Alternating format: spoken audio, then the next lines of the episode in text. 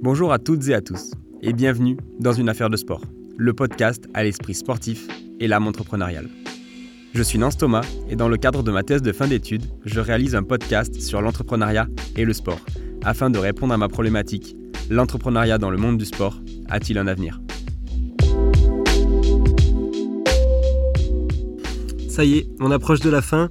Et c'est l'heure pour moi de faire une rapide conclusion de ce podcast et de toute cette étude que j'ai menée sur l'entrepreneuriat et le sport.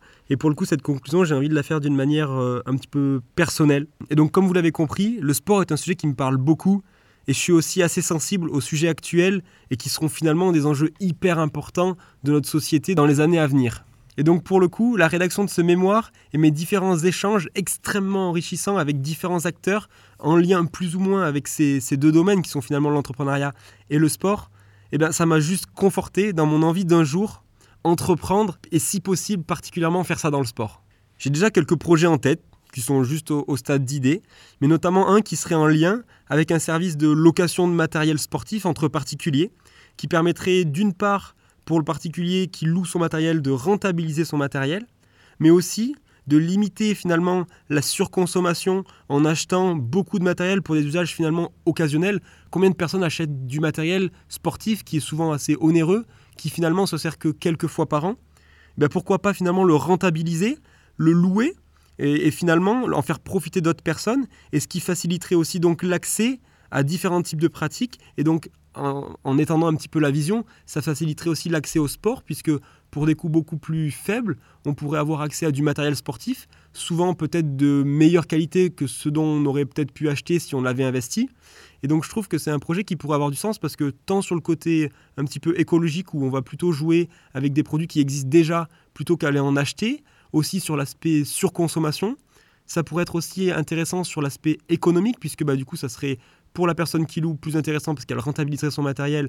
Et puis pour la personne qui va louer à cette personne-là un investissement bien moins important qu'acheter du matériel. Et puis d'un point de vue sport, bien-être et finalement un petit peu sédentarité, la contribution que ça pourrait apporter, comme je disais, ça serait essayer d'aider les gens à se mettre au sport ou alors en tout cas à faire différentes pratiques.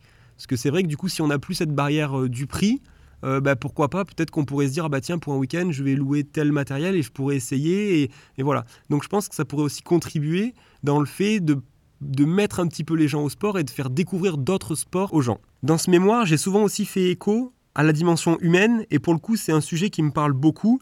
Et c'est d'ailleurs pour ça que je m'épanouis pleinement dans mon métier de responsable de rayon chez Decathlon, où finalement, avec mon collègue Michael, j'ai la chance de pouvoir manager une équipe et de pouvoir la faire évoluer et la faire grandir. Et cette dimension humaine, elle me plaît beaucoup finalement. Et dans mes projets futurs, j'aimerais vraiment garder cette dimension en lien avec l'homme, avec l'humain et, et le contact finalement. Et comme on l'a vu, c'est un pilier finalement essentiel à la création d'une entreprise et à son bon développement. Et j'aimerais garder cette dimension humaine non seulement sur l'aspect management, comme exposé juste avant, mais aussi sur la dimension rencontre avec les gens, échange, discussion, et qui finalement nourrissent notre personnalité et, qui on est et notre personne.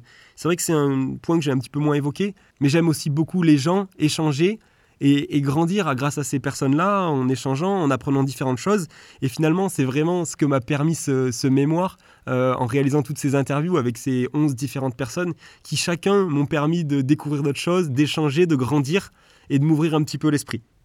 Pour finir un petit peu ce dernier épisode de conclusion, j'aimerais mettre un, dernier point en avant que finalement j'ai peut-être pas assez soulevé, mais qui est souvent ressorti de mes interviews, comme vous avez sans doute pu l'entendre, c'est qu'il faut se lancer.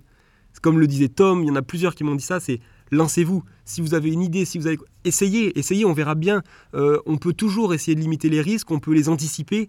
Donc si on a l'envie, si on a la fibre, mais il faut se lancer et profiter et on verra bien ce que ça peut nous amener. Mais si on a l'envie, c'est dommage de se brider pour certaines barrières ou certaines difficultés qu'on imagine, alors que finalement, comme on l'a vu, des difficultés, il y en a, on en rencontrera, mais comme disait Pierre Francis, il disait, je pense pas qu'il y ait forcément une difficulté qui soit insurmontable. C'est un lot de difficultés, mais toujours en travaillant, on arrivera très souvent à les surmonter. Donc vraiment, si on a la passion, l'envie et l'état d'esprit, je pense vraiment qu'il faut se lancer, puis on verra bien ce que ça nous réservera derrière. Et donc pour conclure un petit peu ce dernier épisode, j'aimerais finir d'une manière un petit peu philosophique, vous commencez à avoir l'habitude.